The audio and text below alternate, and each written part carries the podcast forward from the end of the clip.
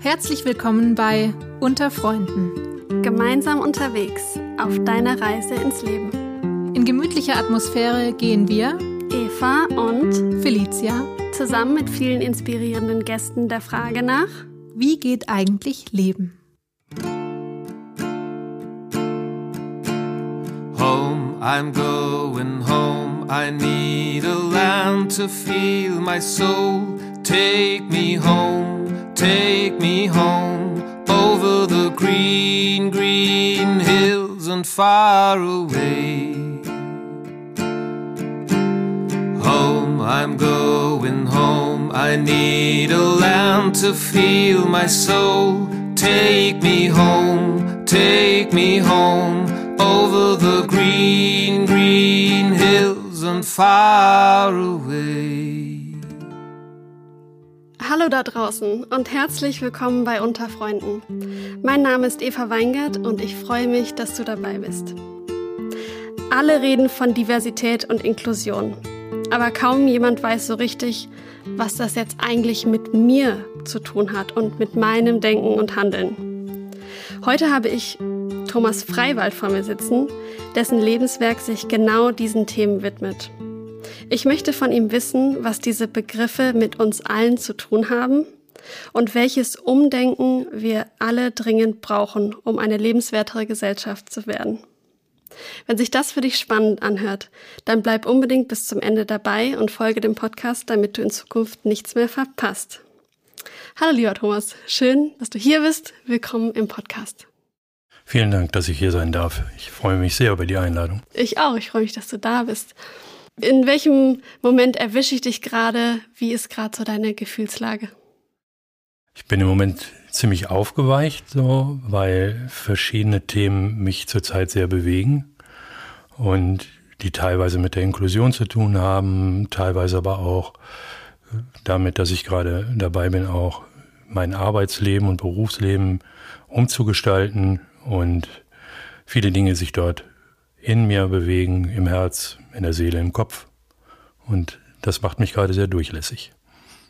Mhm. Darf man da schon ein bisschen weiter nachbohren?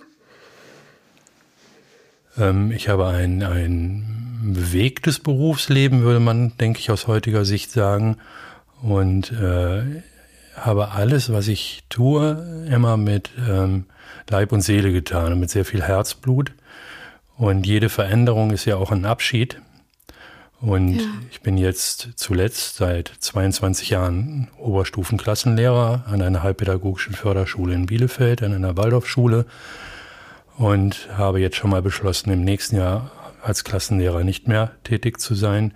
Mhm. Und das ist für mich ein ganz großer Abschied.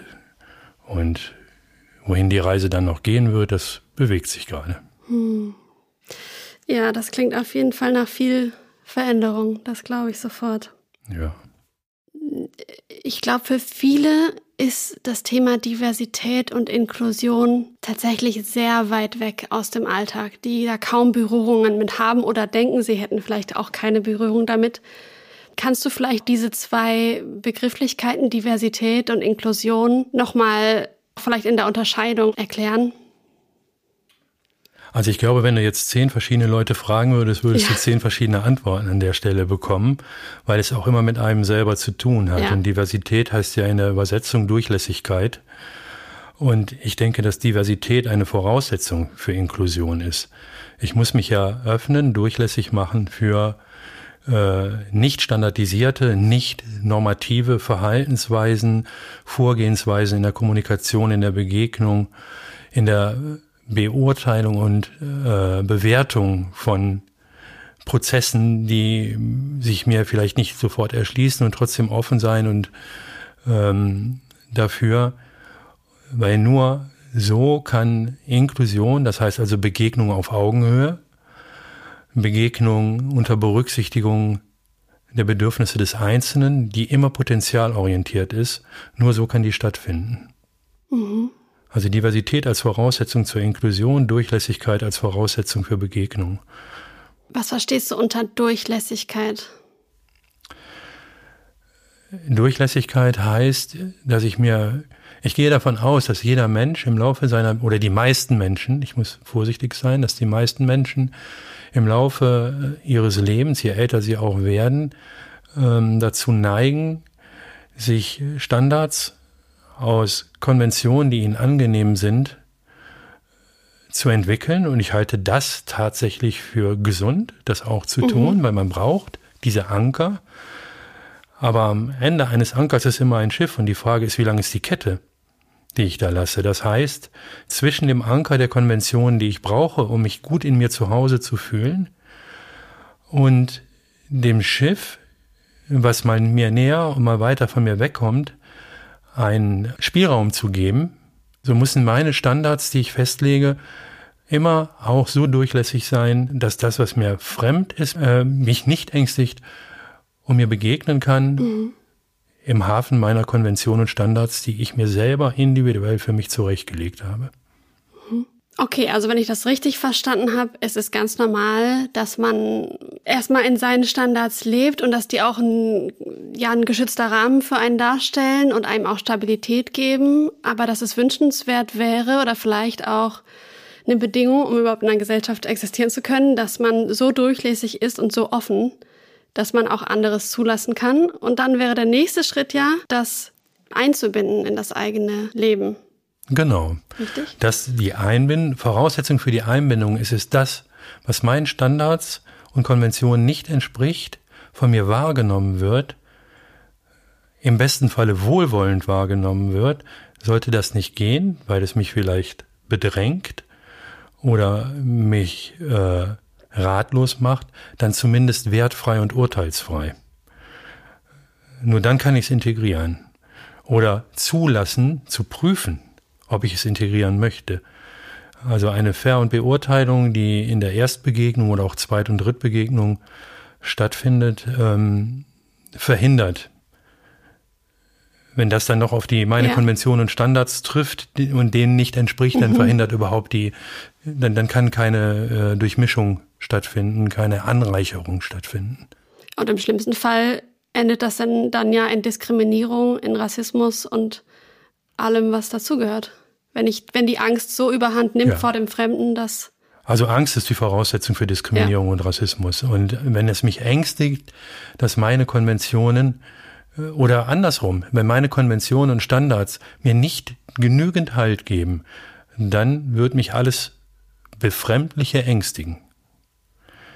Was nicht heißt, dass ich mir einen Bunker bauen muss. Mhm. Wenn ich einen Schutzraum brauche, dann habe ich mich in Gefahr begeben und das habe ich selbst getan. Okay, das heißt, du siehst die eigene mh, mm, gefestigte Identität fast als eine Voraussetzung, um in einer vielfältigen Gesellschaft gut miteinander zu leben? Ja, unbedingt. Spannend. Unbedingt. Also ich werde in meinem Lehrerberuf von meinen Schülern oft als streng bezeichnet. Mhm. Und wenn ich überlege, dass ich pubertierende Jugendliche in der neunten Klasse mit 14, 15 kommen die zu mir, ähm, denen ich, die bezeichnen mich als streng, aber gleichzeitig gibt ihnen diese Vereinbarungen, die wir treffen, deren als eine gewisse Strenge bedarf, eben auch Halt und Sicherheit, um sich aus dieser Sicherheit, die aufgrund neurologischer, hormoneller Umbauprozesse sie, sie sich selber in diesen Phasen nicht geben können, eben Halt gibt, sich weiterzuentwickeln, sich auf die Reise zu machen. Also im Grunde genommen bin ich Stellvertreter, indem ich äh, bestimmt, bestimmte Rahmenbedingungen gebe für die Menschen, die ich begleite und äh, gebe ihnen, stelle ihnen meine Sicherheit zur Verfügung, die ich ihren Persönlichkeiten anpasse, um sich von da aus weiterzuentwickeln. Das gelingt mir nicht immer. Ähm, aber im Feedback ist schon häufig, äh, dass gesagt wird, ja, du bist ein strenger Hund, aber du hast uns freilassend behütet. Und das ist auch ein Anspruch, den ich an meine Tätigkeit habe und auch in der Begegnung mit Menschen, die vielleicht in einer Lebenssituation sind, wo sie sich gerade selber keine gefestigte Basis geben können, von der sie sich aus äh, im weiterentwickeln. die Konditionierung sozusagen durch die Sozialisierung durch die eigenen Eltern, durch das Elternhaus kann ja freilassender sein oder eher sehr eingeengt. Und wenn ich dich richtig verstanden habe, dann war bei euch der Ton auf jeden Fall eher auf der freilassenden Seite. Ihr wart relativ politisch unterwegs als, als Familie schon und du bist da ja schon reingewachsen in dieses, nee, du schüttelst ein bisschen den Kopf. Ja, das, das, das, ist, das, das, ist ein, ein äh, ich glaube ich, weit verbreiteter Irrtum. Also mhm. was, was definitiv stimmt, ich komme aus dem Arbeiterhaushalt. Meine Eltern hatten klassische Arbeiterberufe und beziehungsweise mein Vater klassischer Arbeiter, meine Mutter klassische Schwarzarbeiterin. Als Frau in dieser Zeit war es eher ungewöhnlich, tätig zu sein beruflich und ähm, ja, politisch im Sinne des Sozialismus, politisch im Sinne äh, der, des Kommunismus. Von welchen Jahren reden wir jetzt gerade und an welchem Ort war das? Das war die Zeit, also geboren bin ich 1966 und das war so die Zeit, wo ich das angefangen habe, bewusst wahrzunehmen, von 1978 an, so wo ich selber begonnen habe, mich politisch zu interessieren. Gewerkschaftsthemen waren bei uns immer zu Hause, politische Themen, NATO-Doppelbeschluss, großes Thema in dieser Zeit, Friedensbewegung, aufkommende Friedensbewegung, Ostermarschbewegung. Das lebte bei uns zu Hause tagtäglich am Küchentisch. Aber dieses politische Arbeitertum war mindestens genauso spießig wie das Bildungsbürgertum und dementsprechend auch genauso eng. Also es ist ein, ein ganz miefiges äh, Ambiente gewesen, in dem sich eben sozialistisches Gedankengut postuliert wurde, gewerkschaftliches Gedankengut mit derselben Enge. Man wollte letztendlich auch dann doch nicht auffallend sein. Man wollte äh, sich auch nicht selbst isolieren aufgrund seiner politischen Gesinnung. Man wollte schon zum Mainstream auch dazugehören, bestand sich und mein häuslich, also meine Kindheit bestand dauernd in dem Zwischen, in dem Spannungsfeld äh, zwischen revolutionärer Bewegung und gleichzeitig dem Anlehnungsbedürfnis an diesem Biedermeier-Spießigtum, mhm. äh, was Friede, Freude, Eierkuchen beinhaltet hat. Und das äh, hat auch häufig zu äh, zerrissenen Momenten geführt und auch zu Überforderungen. Also politisch, politisch aktiv sein, gerade im Sinne des linkspolitischen Spektrums, bedeutet nicht automatisch freiheitlich mhm. groß zu werden oder mit besonderen Freiheiten gesegnet zu sein. Gar nicht.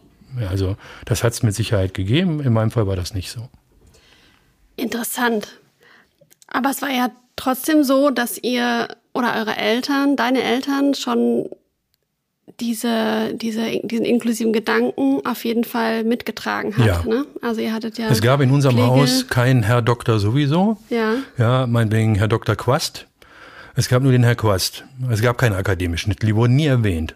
Also akademischer Mammon, der spielte bei uns keine Rolle. Ja, es spielte immer die Begegnung von Mensch zu Mensch eine Rolle. Und trotzdem war man stolz, wenn man mal mit Herr Doktor gesprochen hat. Das war ein heimlicher Stolz. Das hat man sich nicht, das wurde nicht so offen gesagt, da wurde eher so drüber gelächelt, äh, ja, der äh, hat halt promoviert, äh, aber letzten Endes geht er genauso aufs Klo wie ich, ja. Und ähm, das, das wurde dann hervorgehoben. Aber man war schon stolz, wenn man beachtet wurde von diesen Kreisen. Ja. Und ihr hattet regelmäßig Pflegekinder bei euch? In meiner Herkunftsfamilie nicht. Ah. Nein, wir hatten ich hatte eine sehr be bewegte Kinderzeit. Ähm, da möchte ich nicht zu sehr drauf eingehen, weil es doch auch Menschen, die zurzeit noch leben, betreffen würde.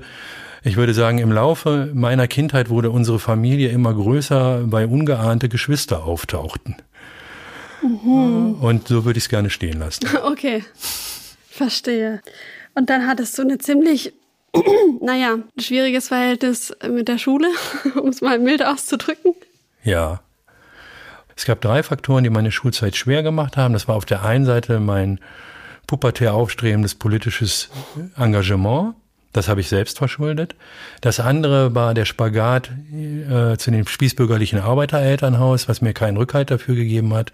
Und der dritte Punkt ist, dass in dieser Phase in unserer Familie immer Angehörige mit, mit, mit Schwersterkrankungen im familiären Kontext im Haus begleitet wurden und die Aufmerksamkeit für das, was ich tat, von Seiten der Eltern eigentlich da sehr zu kurz kam. Also wir haben immer Menschen zur Pflege zu Hause gehabt, Großeltern, Großtanten, bis hin zum Versterben. Das hat mir, äh, was soziale Zugänge zu Menschen mit Beeinträchtigungen zum Beispiel halt sehr gut getan. Also es hat, hat mir viel Grundlagenwissen verschafft, ja, und auch viel Achtung vor Menschen, die sich nicht selbst versorgen können. Das habe ich irgendwie als Kind schon gespürt, dass das was Besonderes ist, sich vertrauensvoll in pflegende Hände zu begeben, in begleitende. Aber es hat mich auch damals hoffnungslos überfordert. Ja, also es, es war immer so beides. Und dadurch hatte ich eine sehr, mass ja, turbulente Schulzeit. Die allerdings zur Folge hatte, dass ich mir später mal irgendwann sagen konnte, als ich mich dann entschlossen hatte, Lehrer zu werden, ich will Lehrer werden, um es anders zu machen. Hm. Ja, also und genauso habe ich auch meine Familie äh, dann. Es war eigentlich dasselbe, wo ich mir auch gesagt habe, als ich Vater geworden bin, das erste Mal, ich möchte ein anderer Vater sein als der, der mein Vater war. Und ich genauso möchte ich ein anderer Lehrer sein. Und ich sage bewusst anderer, ich sage nicht besserer. Hm. Ja, das möchte ich betonen. Ich möchte ein anderer sein. Und ob das besser oder schlechter war, das müsste man jetzt meine Schüler und meine Kinder fragen. Und denkst du, das hat geklappt? Ja, ich habe mittlerweile drei erwachsene Töchter. Und ich glaube, alle drei würden auch verschiedene Antworten geben. Bei der einen Tochter hat es deutlich mehr sehr dynamische Erfahrungen gegeben als bei der anderen Tochter. Also das, nein, es ist nicht immer gelungen. Und in der Endsumme zum Stand heute würde ich sagen, es ist geglückt und hätte leichter sein dürfen, der Weg dahin. Ich habe ich hab viel, äh, viele Dummheiten hätte ich mir sparen können. Ja. Ich glaube, das würden meine Töchter unterschreiben.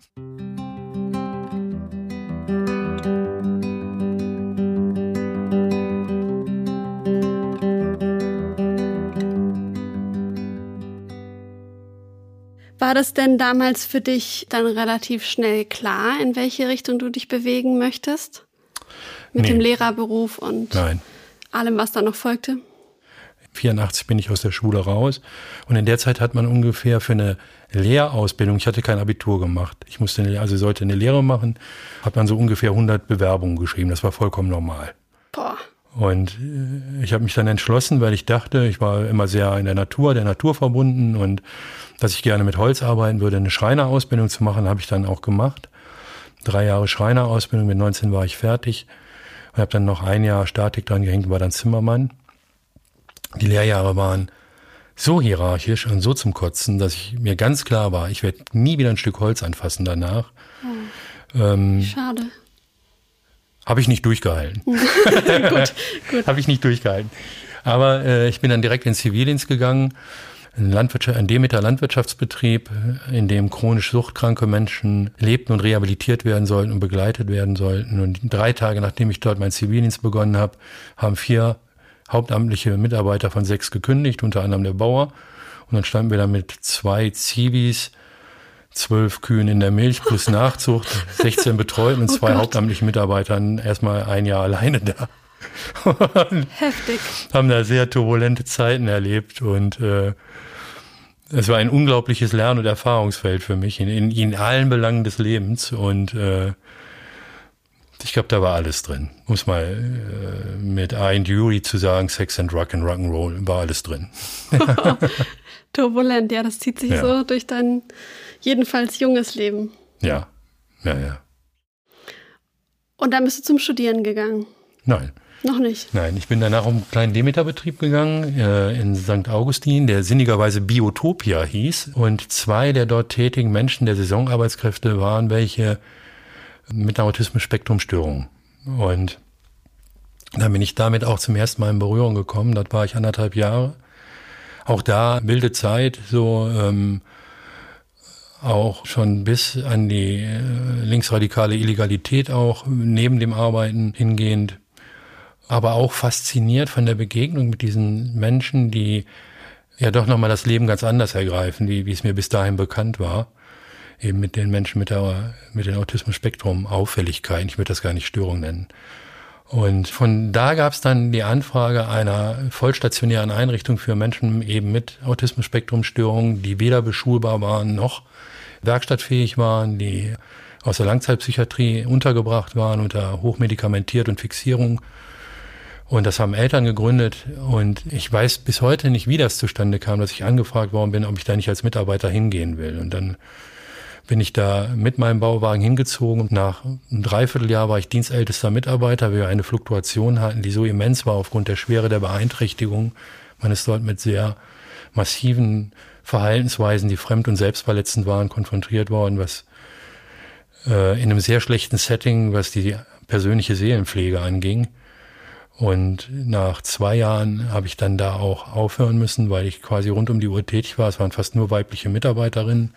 Und als Mann war ich häufig gefragt, Kraft meiner Körperkraft mhm. da zu intervenieren und habe mich dabei seelisch vollkommen vorausgehabt. Wenn ich da was sehr Positives draus mitnehme, da, da habe ich meine Frau kennengelernt. Gott sei Dank habe ich Alkohol nie vertragen. Ich würde sagen, in dieser Zeit wäre ich sehr anfällig für massive Suchterkrankungen gewesen, wenn ich es denn vertragen hätte. Und äh, da ich es nicht vertragen habe, war ich geschützt. Mhm.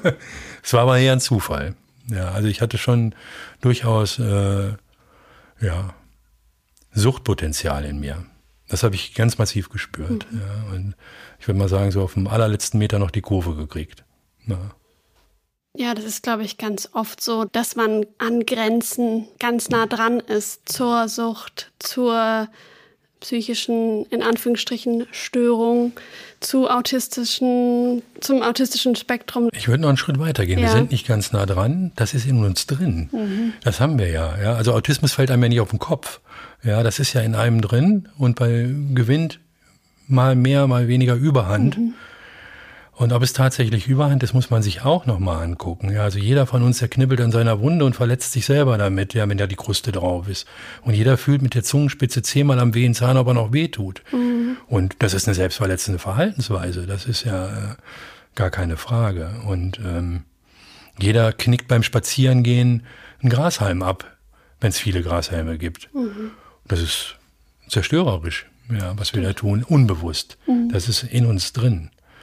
Und also gerade die Autismus-Spektrum-Störung ist äh, ja, etwas sehr Faszinierendes, weil es uns so nah ist. Ja, es ist uns ja eigentlich ganz vieles bekannt und trotzdem doch so fremd. Ja, und wir können es nicht definieren für uns.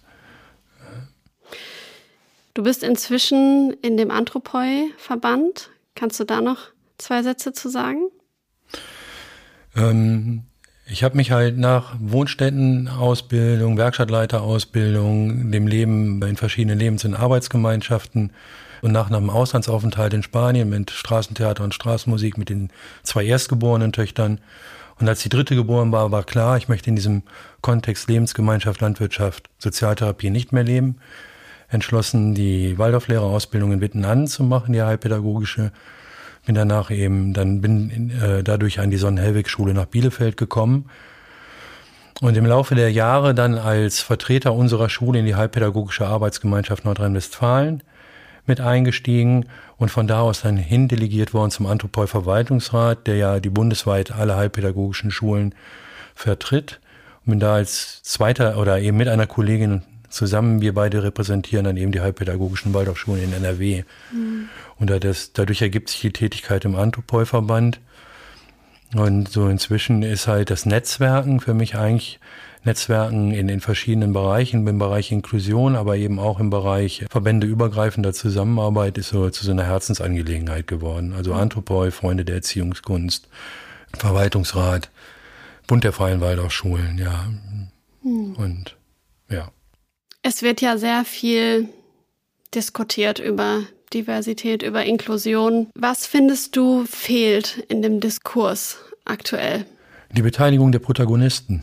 Die ist nach wie vor viel zu dünn. Wenn man nicht als Grundlage der Inklusion die UN-Menschenrechtscharta für Menschen mit Beeinträchtigungen sehe, in denen ja 152 Staaten haben die unterschrieben, von 192 und haben die ratifiziert. 2006 2009 hat Deutschland die ratifiziert. Wir haben also per Gesetz die Verpflichtung zur Inklusion, sind wir eingegangen. Und wenn ich mir gucke, wie diese UN-Menschenrechtscharta zustande gekommen ist, das waren rund 600 Delegierte, die, ich weiß nicht wie lange, ich meine etwas mehr als ein Jahr Zeit hatten. Und es waren 300 Menschen mit Assistenzbedarf und 300 ohne. Es waren Heilpädagogen, Sonderpädagogen, Professoren, Soziologen und Menschen mit den unterschiedlichsten Arten von Beeinträchtigungen. Und jeder Normalbehinderte, also aus der äh, akademischen Seite her, hatte einen Paten mit Assistenzbedarf. Und wenn die tagsüber verhandelt haben, war die Aufgabe des Paten, abends mit dem Menschen mit Beeinträchtigung zu klären, was tagsüber nicht verstanden wurde.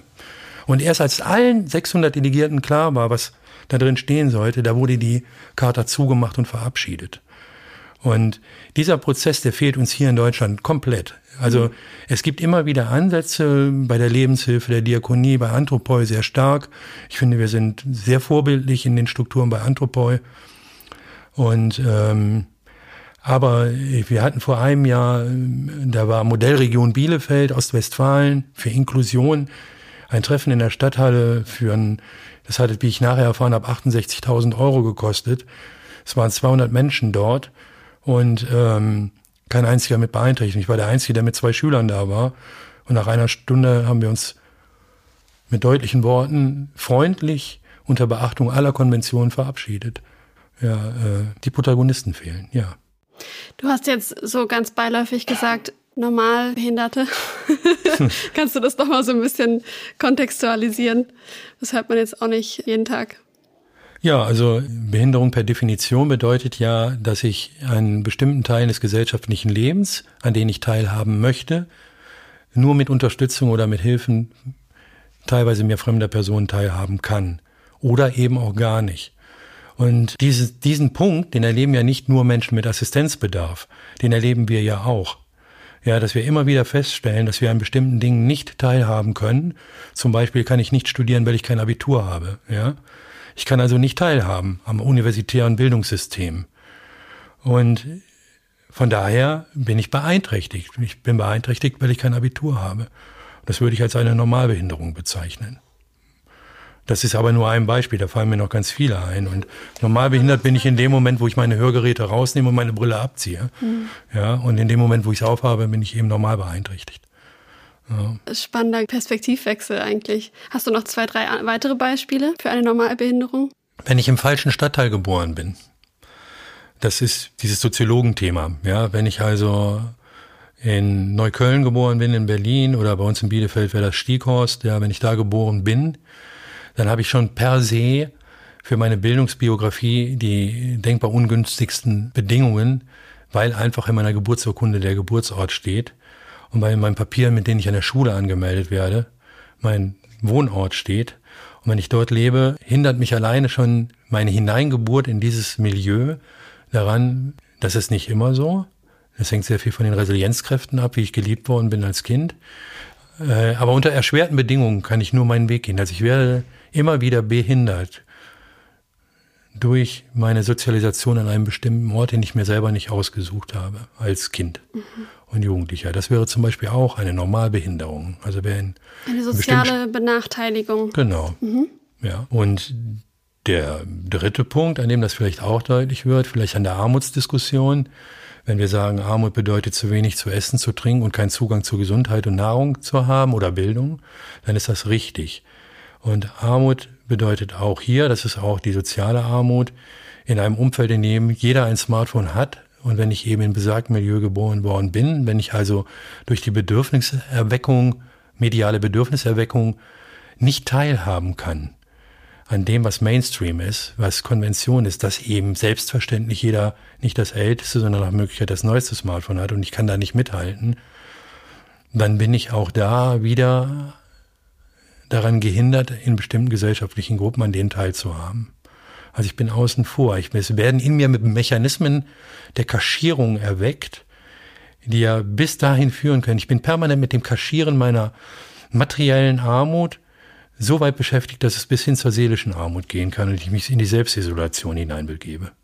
Und das beobachtet man auch zusehends. Also das sehen wir auch bei den Kindern, die sich neu bei uns an den Schulen angemeldet werden.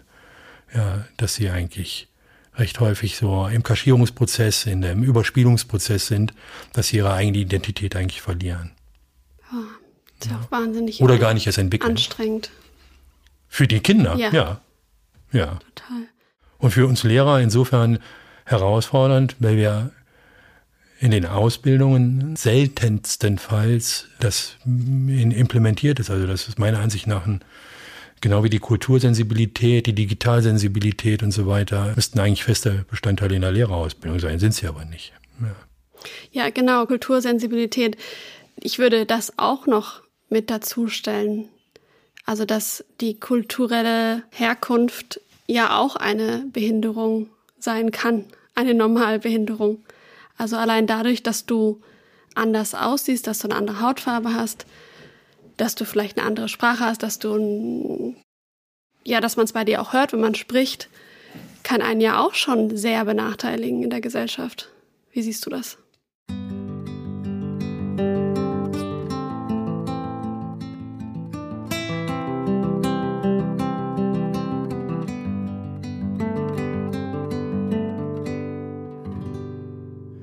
Wir begleiten seitdem meine Töchter nicht mehr bei uns wohnen, haben wir Platz und seitdem wohnen Menschen, die sogenannten Inkammer eben, vor allen Dingen aus Afrika bei uns zu Hause. Wir haben Menschen aus Mosambik, aus Gambia, aus äh, El Salvador bei uns wohnen gehabt und jetzt auch aktuell wohnen. Vielleicht und, kurze Randbemerkung, Inkammer sind die Freiwilligen aus dem Ausland, die in Deutschland ihren Freiwilligendienst machen. Genau, und vorwiegend die, die bei uns wohnen, eben in erster Linie aus dem globalen Süden, ja. Und ein Beispiel, letztes Wochenende, jetzt zur Zeit wohnt ein junger Mann aus Gambia bei uns und äh, der ist jetzt seit zweieinhalb Wochen bei uns. Und letztes Wochenende sind wir in einen großen Tierpark in der Nähe von Bielefeld gegangen, weil er sehr an unserer Natur interessiert ist und dort sind nur heimische Tiere. Und wir haben gesagt, ach komm, dann gehen wir da zusammen hin und gehen durch den Tierpark. Und es waren lauter Familien mit Kindern da, das ist ein beliebter Naherholungsort. Und so nach dieser sehr interessierte, an unserer Natur interessierter Mensch, war die ganze Zeit, der guckte sich kein einziges Tier an, er war nur im, im, am Screenen, ob er nicht noch einen anderen Menschen mit dunkler Hautfarbe sieht. Und nach fünf Minuten war meiner Frau und mir war klar, dass wir ihn da in eine unglaubliche Überforderungssituation oh. gebracht haben. Einfach, weil es so typisch Deutsch ist das Spazierengehen, der Ausflug in den Tierpark mit dem Kind. Ja. In, in Gambia geht keiner spazieren. Ja. Da geht man bis zum nächsten Haus, da sitzt jemand und da spricht man miteinander. Da setzt man sich sofort wieder hin. Also man bewegt sich, um zu kommunizieren, aber man bewegt sich nicht, um sich zu bewegen und dabei zu kommunizieren. Also warum? Das ist, wird gar nicht so gesehen. Und am Ende, als wir dann, wir sind dann doch durch den ganzen Tierpark gegangen, habe ich ihn auch gefragt, wie ging es dir da so? Und äh, er sagte, er war vollkommen verblüfft, dass da kein einziger Mensch mit dunkler Hautfarbe war, mhm. während am Hauptbahnhof, da wimmelt's, ja. ja? Und äh, er fühlt sich am Hauptbahnhof, wo ich abends ab acht wirklich den Kopf einziehe, da fühlt er sich wohl, weil da so viele Menschen mit dunkler Hautfarbe sind. Und im Tierpark, da hat er sich klein gemacht, ja, weil er sagt, ich kam mir vor wie ein Tier. Im Tierpark. Oh. Ja. Aber er hat auch gesagt, ich kam mir so vor und nicht, ich wurde so gesehen. Das ist ihm schon aufgefallen. Er ist gar nicht, man hat ihn gar nicht beachtet, so wie er es gefühlt hat. Ja.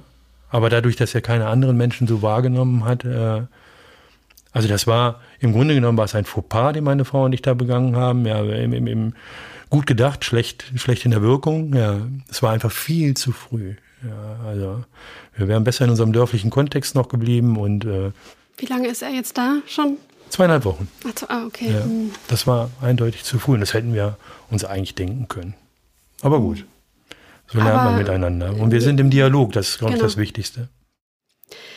Darauf wollte ich gerade auch zu sprechen kommen. Also ein Schritt in Richtung mehr Inklusion ist ja wirklich mit den Betroffenen zu sprechen und ihnen zuzuhören. Ja, ist die Kernvoraussetzung. Absolut, und das wird viel zu wenig.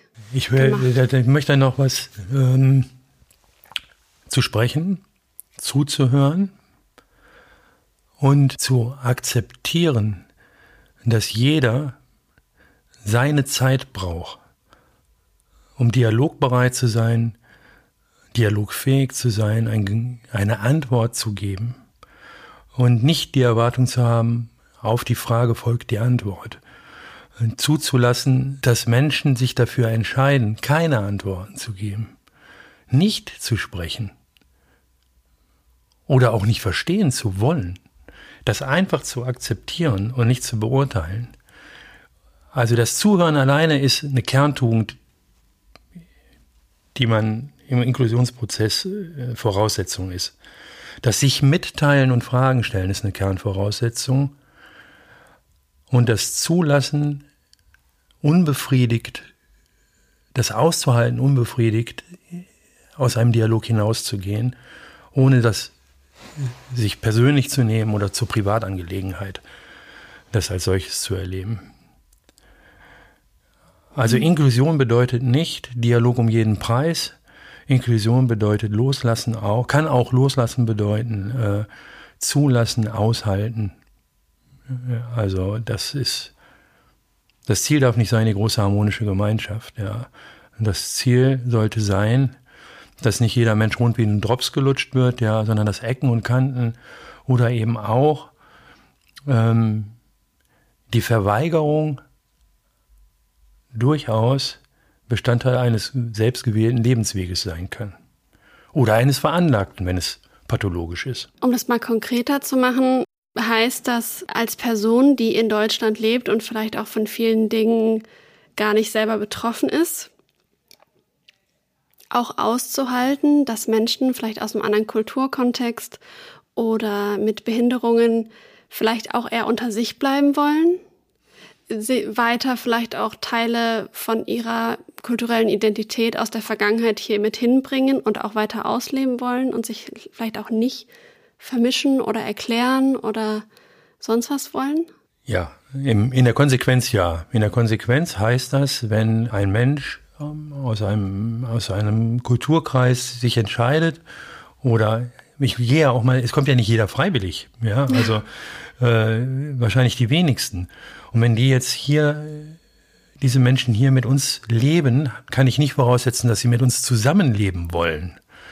Ja, die sind ja nicht freiwillig hier. Die haben ja nicht gesagt, ich gehe jetzt nach Deutschland, weil ich Deutscher werden will. Ja, also das ist ja schon die Voraus Kernvoraussetzung. Ich denke, dass es notwendig ist, die kleinsten gemeinsamen Nenner zu finden und Zugänge immer offen zu halten. Aber ich kann nicht mit der Erwartung halt, mit der Erwartungshaltung, ja, weil du hier bist, musst du zu mir kommen. Nee, wenn ich Interesse an dir habe, mache ich mich auf den Weg zu dir. Ja, und da, wo wir uns treffen, da findet Begegnung statt. Und das kann sein, dass ich mich sehr weit aus meinem Kontext herausbegeben muss und auch sagen kann und darf, hey, du bringst so viel mit, das lohnt sich für mich, das auch in mein Leben zu integrieren.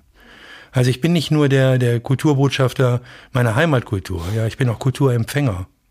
Mhm. Und muss immer wieder feststellen, Dinge, die, die mir wichtig waren, an denen ich festgehalten habe. Ich habe den Krampf in meiner Hand vom Festhalten nicht mehr gespürt. Ja. Und ich hatte dir gestern so ein Beispiel gesagt, wenn ich auf eine, eine dritten roten Fußgängerampel bin und will den Bus erreichen und fluche vor mich hin und der Mensch neben mir sagt, endlich Pause, wenn wir mal stehen bleiben, nachdem ich den durch die Fußgängerzone gehetzt habe, ja, dann löst sich bei mir auch die Spannung, die Spannung, den Bus erreichen zu müssen, wo es, wie ich dann oft später feststelle, eigentlich gar keinen Grund für gab, ja. Aber in dem Moment war es mir halt wichtig, das zu schaffen. Und, und er sagt, endlich Pause. Und wir stehen an der dritten roten Ampel und, und er strahlt. das ist ja phänomenal. Also das ist nur so ein ganz kleines, oberflächliches Beispiel, aber das findet man in, in allen Bereichen immer wieder. Ja, aber finde ich ein sehr wesentliches Beispiel. Also das ist ja nochmal ein Perspektivwechsel von ich bin hier irgendwie Botschafterin für meine Heimatkultur zu switchen auf ich bin hier auch Empfänger, Empfängerin von dem, was mir jetzt gerade gegenübersteht, von dem Menschen, der mir gegenübersteht und gehe in die empfangende Haltung und in die lernende statt belehrende Haltung, dass Integration in beide Richtungen funktioniert. Der Mensch, der sich auf den Weg gemacht hat, und das ist sowieso so ein Thema, sich auf den Weg machen, der, der ist ja genauso Botschafter. Der mhm. ist ja auch Spezialist. Ja, und äh, nur weil der zufällig gerade auf einer anderen Scholle steht, äh, verliert er ja nicht seinen Spezialistenstatus. Und ja, wie gesagt, wie arm wäre unsere deutsche Küche, wenn es nicht Spezialisten oh ja. anderer äh, Kulturen gäbe. Das ist ein sehr gutes Beispiel, ja. Wie, genau, wir sind eigentlich schon mit einem Thema. Wie profitieren wir davon, dass wir mehr Vielfalt willkommen heißen in unser Leben? Zuallererst wenn wir bereit sind, uns auf Vielfalt einzulassen, dann stellen wir sehr schnell fest, dass unser Leben sehr entschleunigt wird. Weil wir in der Kommunikation mit Menschen mit Beeinträchtigungen, in der Kommunikation mit fremdsprachlichen Menschen unsere Sätze kürzer machen, mehr nachdenken, was ist der Kern der Aussage, die wir treffen möchten. Und ähm, wir gehen kleinschrittiger vor und das führt dazu, dass wir Dinge sorgfältiger und eben entschleunigt, weil wir uns ja an das Tempo dessen, der uns vielleicht zuhört oder der uns etwas mitteilen will, anpassen müssen. Es ist für ganz viele Menschen, ich war, äh, wir waren bei der Anthropoi Mitgliederversammlung am Lehenhof mit, mit Stefan Wurster, der ist hier ja ganz bekannt. Und der hat es am Anfang kaum ausgehalten. Er wird das natürlich von sich weisen. Er hat es kaum ausgehalten, wie langsam die Menschen dort sprechen. Ja. Mhm. Und wie bedächtig. Und am Ende der Tagung hat er gesagt, ich fühle mich erholt. Ja. Oh. Ja. Also das ist so ja. ein Aspekt. Der andere Aspekt Schön. der Begegnung mit anderen Kulturen, mit Menschen mit Beeinträchtigungen, ist, dass wir kreativ im Denken werden müssen. Wenn ich einem nicht sehenden Menschen eine Rose so erklären kann, dass er sie nachher malt, dann bin ich so kreativ im Denken geworden und dass ähm, dieses kreative Denken, was da ja herausgefordert wird, bringt mich ja dazu, Problemstellungen, die in meinem Leben mir begegnen, mit kreativen Lösungen zu bearbeiten.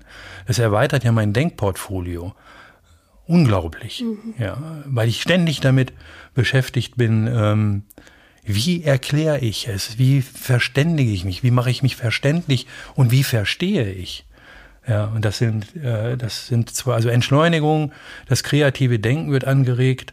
Und durch diese beiden Prozesse, das kleinschrittige Entschleunigen, das kreative Denken, entdecke ich den Sinn meines eigenen Handelns immer wieder neu und werde mir die, der Werte meines Handelns immer wieder neu bewusst, weil ich es ja skalpellartig in Scheibchen zerlege und stelle fest, jedes Scheibchen ist wichtig im Gesamtprozess. Und manchmal sind welche dabei, da kann ich mich nur fragen, wie sind die denn da hingekommen und bin froh, wenn ich es endlich mal entsorgen kann. Ja, also das sollte ich mit einem gewissen Schmunzeln tun. Ja, äh, also ich muss auch manchmal lachen, was ich in meinem Koffer so eingepackt habe, wo ich denke, äh, was ist das für ein Werkzeug? Das habe ich ja seit zehn Jahren schon nicht mehr gebraucht und ich habe es immer noch drin. Ja, und also es entrümpelt. Das, das sind nur drei Aspekte. Ja. Was können wir denn konkret tun, um Schritte in Richtung einer inklusiven Gesellschaft zu tun? Also jeder einzelne von uns. Ich glaube, dass sich erstmal jeder Einzelne von uns seines Selbstwertes bewusst sein sollte. Und dass jeder mit einem Lächeln im Gesicht sich seiner Fehlbarkeit bewusst sein sollte. Und mit einer ganz hohen Bereitschaft, verzeihend auf sich selbst zu blicken, für all die Unzulänglichkeiten, die wir alle in uns haben. Und wenn ich das kann, lächelnd, dann kann ich auch lächelnd auf die Menschen zugehen, die ich nicht, die sich nicht im ersten Anlauf verständlich machen können. Dann erlebe ich in diesem Moment etwas, was mir bekannt ist, ja, und kann offenen Herzens der Begegnung stattfinden lassen. Ein anderer wichtiger Punkt ist, mir bewusst darüber zu sein, dass die Menschen mit Beeinträchtigungen vor allen Dingen, mit Assistenzbedarf, mir etwas geben, was ich ganz selten im Bildungskontext in unserer Gesellschaft, aber auch im Beziehungskontext, vielleicht ja, im Beziehungskontext, das ist immer so eine heiße Sache, da halte ich mich besser zurück, aber äh, im Arbeitsleben mir häufig begegnet, ich bekomme von diesen Menschen ein Geschenk, einen unglaublichen Vertrauensvorschuss. Wenn du in eine Werkstatt für Menschen mit Beeinträchtigung gehst oder in einen Heimbereich dann wirst du sie mit einer Herzlichkeit empfangen, mit dem sogenannten Good Spirit wirst du empfangen und du weißt nicht, was dich lächelnd macht, wenn du wieder hinausgehst. Weil man hat dir, du hast nichts getan und du kriegst Vertrauen geschenkt. Ja, und wer kriegt denn Vertrauen geschenkt? In der Schule, in der Ausbildung, im Studium? Ja, wer, wer wird denn potenzialorientiert betrachtet? Das, das kleine Kind, das laufen lernt, das fällt 50 Mal um den Hintern und wird beklatscht dafür, weil es jedes Mal wieder aufsteht. Und die erste vier in Mathe entscheidet darüber, ob du auf die Hauptschule oder aufs Gymnasium gehst. Ja? ja. Also äh, es ist so spooky. Mhm. Und die Voraussetzung für eine inklusive Gesellschaft ist potenzialorientiert zu schauen, jeder Mensch ist ein Geschenk, ja, und jeder Mensch bringt etwas mit. Und gerade die Menschen, über die wir gesprochen haben, ein, ein, ein junger Mann aus Gambia, der sich hier hinkommt, der keine Ahnung hat, in welche Gastfamilie er kommt, wer ihm da begegnet, der schenkt mir so viel Vertrauen, ja, und, und, und begibt sich in meine Hand. Und relativ kurze Zeit später gehen wir Hand in Hand, ja. Also dann, dann hat sich das schon äh, angeglichen. Und um den Angleichungsprozess geht's ja auch. Ja. Ich bin immer Gebender und Empfänger, so in jeder Begegnung und zwischen jedem Menschen. Hm. Heißt das, eigentlich der größte Schritt, den wir gehen können, ist die Haltung zu ändern? Ja.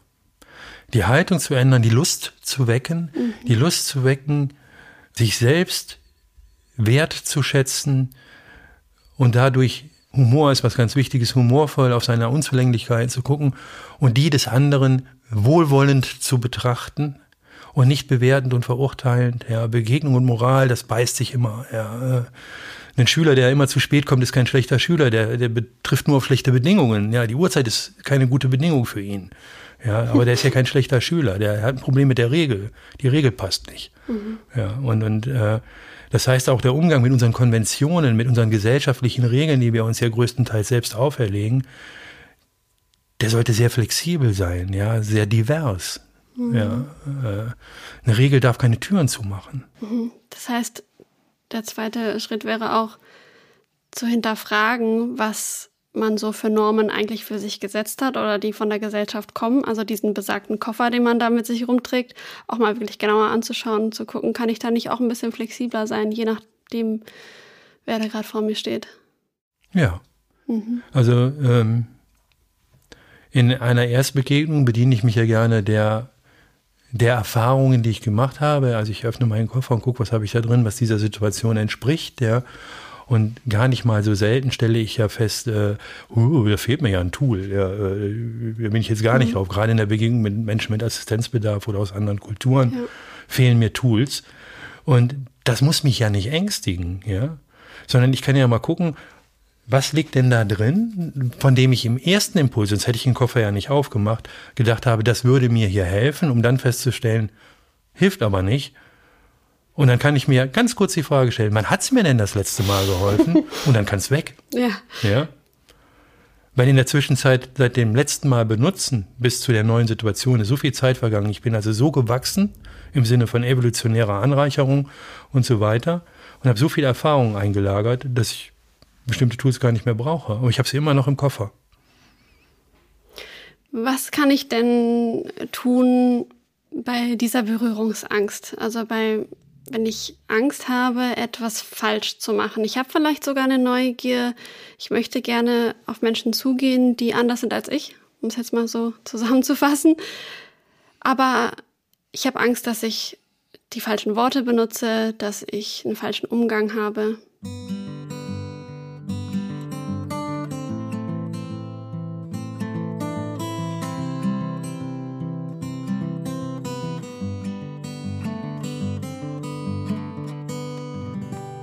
Alles, was dazu führt, Kommunikation anzuregen, kann nicht falsch sein.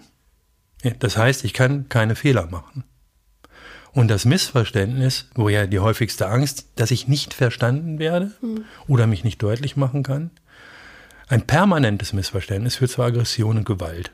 Ein einmaliges Missverständnis, was sich klären lässt, weil ich in dem Moment, wo ich es bemerke, wenn ich dann über mich lächle, und dem anderen damit signalisiere, sorry, das war jetzt der falsche Move, äh, hilf mir. Hm. In dem Moment kommt Kommunikation in den Fluss, ja, und da hilft mir der vermeintliche Mensch, der vielleicht Assistenzbedarf hat, dabei, meine Kommunikationsportfolio zu erweitern. Über das Missverständnis. Also Missverständnis kann eine Brücke sein. Es darf halt, es muss halt schnell geklärt werden. So. Und wir möchten ja alle immer verstanden werden. Und ich denke, vor jeder Begegnung einen kleinen Moment des Innehaltens und mich auch fragen, wie wichtig ist mir denn das, dass ich jetzt verstanden werde? Oder wie, wie wichtig ist es für den anderen, dass das, was ich ihm mitteilen möchte, ist es das wirklich so wichtig, dass es mich vielleicht enttäuschen muss, wenn es nicht gelingt? Ja. Enttäuschung ist so ein schönes deutsches Wort, ja. ja. ja. Enttäuschung. Wenn ich merke, ich bin einer Täuschung aufgesessen, dann bin ich befreit. Ich habe mich getäuscht, ich habe das falsche Tool gewählt, ich habe mich getäuscht. Und jetzt endlich hm. ist es offenbar geworden. Und endlich kann ich mir helfen lassen. Nach einer langen Phase einer Enttäuschung vielleicht. Also keine Angst äh, vor Fehlern und sich auf Fehler einzugestehen. Überhaupt keine Angst. Und wenn wir jetzt trotzdem mal bei den Fehlern bleiben, was wären denn vielleicht so die drei größten Fehler, die man machen könnte? Eine unbeabsichtigte Diskriminierung, weil auch eine unbeabsichtigte Diskriminierung verursacht Schmerz beim Gegenüber. Und das ist das nächste schöne deutsche Wort, da steht dann eine Entschuldigung an. Mhm. Ich muss Schuld von mir. Da muss ich drum bitten. Und ich bringe meinen Schülern zum Beispiel bei, ich möchte nicht, dass ihr euch entschuldigt, wenn ihr mir wehgetan habt, wenn ihr mich verletzt habt oder euch verletzt habt. Ich möchte, dass ihr um Verzeihung bittet. Dann hat der andere Gelegenheit zu sagen, wenn der Schmerz nachlässt. Und eine unbeabsichtigte Diskriminierung ist auch eine Diskriminierung. Die verursacht genauso Schmerzen wie die beabsichtigte. Darüber muss ich mir klar sein. Und da sollte ich sehr gut aufpassen. Das wäre ein Fehler, der auch nachhaltig Kommunikation verhindern kann. Wer sich diskriminiert und herabgewürdigt fühlt, wird sich mir nur sehr schwer wieder öffnen. So, das wäre zum Beispiel ein Punkt. Der andere Punkt ist eben, wenn ich äh, Menschen, und damit wären wir ganz wieder am Anfang des Gespräches, nur normativ betrachte und über das normative Betrachten, über das standardisierte Betrachten äh, zu so vielen Ausschlüssen komme, dass eigentlich nur eine ganz kleine elitäre Gemeinschaft, die meinen Standards und meinen Normen entspricht, übrig bleibt und alles andere ausgeschlossen ist. Und wenn diesen Standards und Normen nicht mehr von außen entsprochen wird, aber trotzdem das hineindrängt, weil es mich mir in der U-Bahn neben mir steht oder an der Kasse vor mir, ja, oder womöglich etwas von mir will, dann wird's bedrohlich. Ja, dann, dann entstehen Bedrohungsszenarien, Angstszenarien. Mhm. Und äh, der größte Fehler ist eben, dass man sich so in Konventionen, Normen und Standards äh, verbarrikadiert, dass alles das, was von außen daran anklopft, mehr Angst verursacht. Auch wieder Angst als Grundlage für Rassismus, für latenten Rassismus und Gewalt. Seelische, psychische, körperliche. Ja, Gewalt. Also ich glaube, das sind so die zwei, wären so, so zwei Kernfehler, mhm. die ich sehen würde. Ja, ja, und das letzte ist eben ganz einfach, ähm, mich selber so ernst zu nehmen im Dialog und in der Kommunikation und äh, das leicht in den Sinnen, also sich leichtsinnig hineinzubegeben über das Spiel, über die auch über die Berührung, über äh, indem ich kulturelle oder Kulturmedien benutze, Techniken benutze. Äh, ich muss ja gar nicht reden. Kommunikation ist ja nicht automatisch sprechen. Ja. Also Kommunikation kann tanzen sein, kann singen sein. Ein schweren Baumstamm tagen zu zweit ist Kommunikation. Ja. Ich muss ja nicht immer mit dem Reden anfangen. Das heißt, Fehler Nummer drei wäre, sich zu versteifen auf eine Art der genau. Kommunikation. also Kommunikationskanäle auf allen Ebenen offen halten. Hm. Ich würde gerne noch einen vierten Punkt hinzufügen. Gerne. Sich nicht mit seiner eigenen, ja, oftmals privilegierten Situation auseinanderzusetzen. Ja, ja, unbedingt. Stimme ich dir zu. Also sich klar zu machen, dass diesen Standard, den ich für selbstverständlich halte, dass der nicht automatisch bedeutet, dass jeder den mit mir teilt. Das ist eine gute Vorlage, ich danke dir dafür. Mhm. Weil dann gibt es doch noch einen Punkt 5, mich selber nicht überstülpend auf den anderen zu setzen.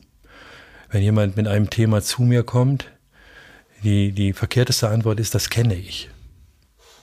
Das ist, eine, das, das ist auch ein kommunikationstötendes Instrument.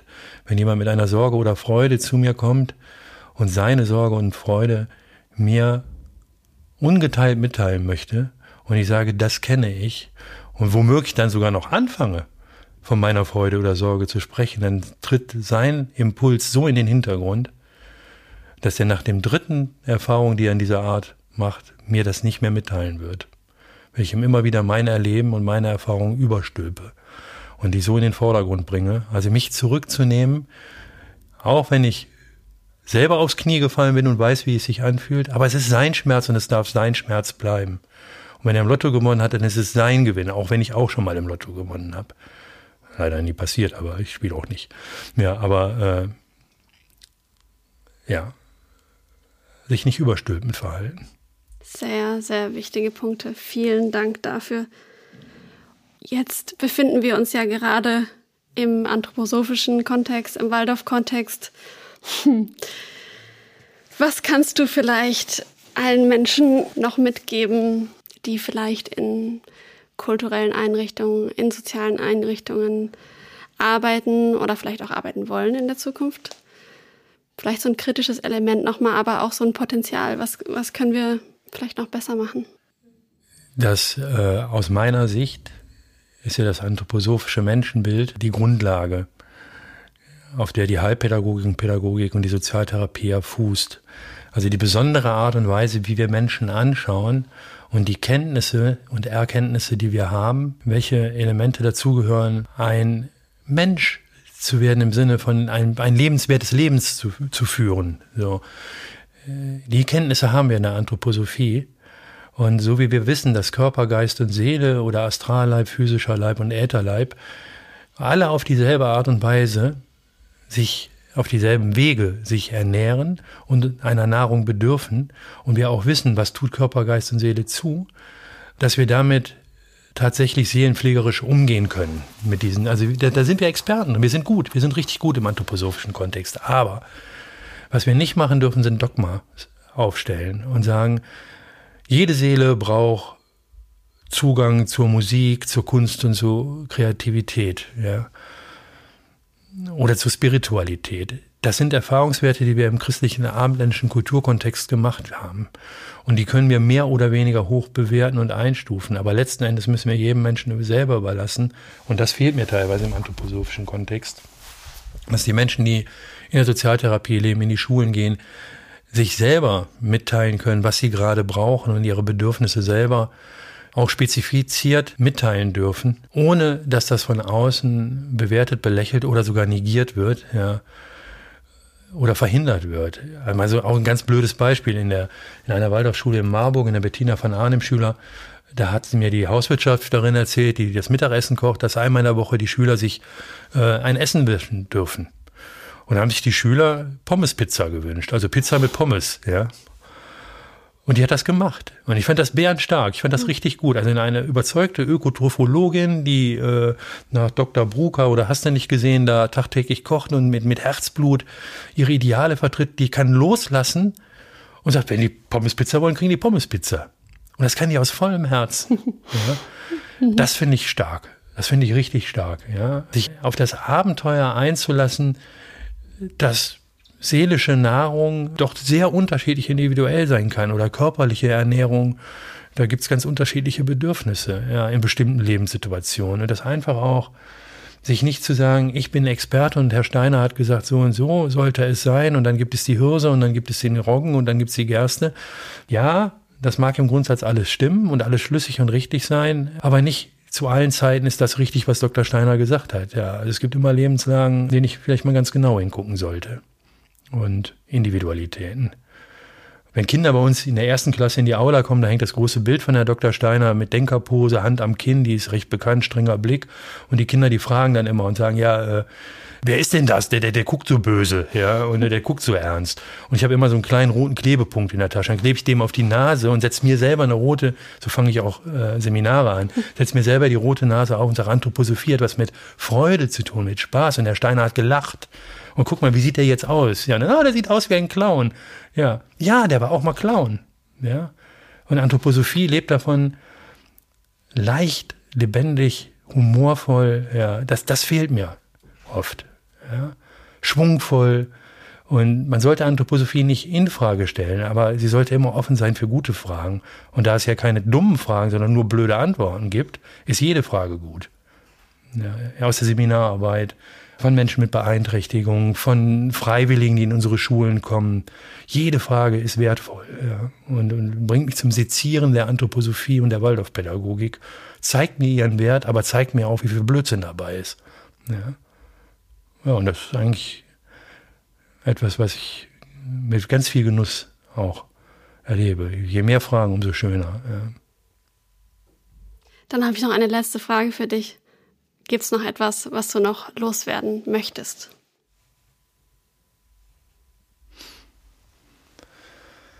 In der Begegnung mit Menschen mit Assistenzbedarf erlebe ich immer wieder, dass diese Menschen in der Lage sind, unglaubliches Vertrauen zu schenken und das Leben zu lieben und die Welt zu lieben, wie sie ist. Mit all den Problemen, die uns bekannt sind, die wir alle wissen, von denen wir tagtäglich in Medien zugemüllt werden. Und diese Liebesfähigkeit stößt so oft an Grenzen. Und dieser Vertrauensvorschuss wird so oft durch Reglementierungen eingeengt. Und ich wünsche mir eine viel größere und angstfreiere Begegnung mit der in jedem Menschen angelegten Liebesfähigkeit und Vertrauensfähigkeit. Dass das nicht Angst machen muss, ja, und, und dass, dass die Welt sich in den Arm nehmen lässt, dass sich das Leben in den Arm nehmen lässt, das wünsche ich mir. Das sind wunderschöne Schlussworte. Vielen Dank, dass du hier dir die Zeit genommen hast, ja, von deiner Lebensrealität zu berichten, von deinen Gedanken. Vielen Dank dafür. Und danke an dich da draußen, dass du bis hier zugehört hast. Ich hoffe, das hat dir neue Ideen gegeben, Inspiration für deinen weiteren Lebensweg. Und wenn du Lust hast, Feedback zu geben zu dieser Folge, dann freut uns das sehr. Du findest in den Show Notes weiterführende Links dazu, zu unserem Instagram-Kanal zum Beispiel. Da kannst du die Folge kommentieren und es gibt auch einen WhatsApp-Link. Da kannst du mir direkt schreiben und deine Meinung loswerden, dein deine Anmerkungen und auch Vorschläge für zukünftige Podcast-Folgen. Vielen, vielen Dank, Thomas, dass du da warst. Ich danke dir auch für deine vielen wunderbaren Fragen und ja, du hast mich angeregt, auch wieder einiges zu bewegen und neu anzugucken. Ich danke dir dafür.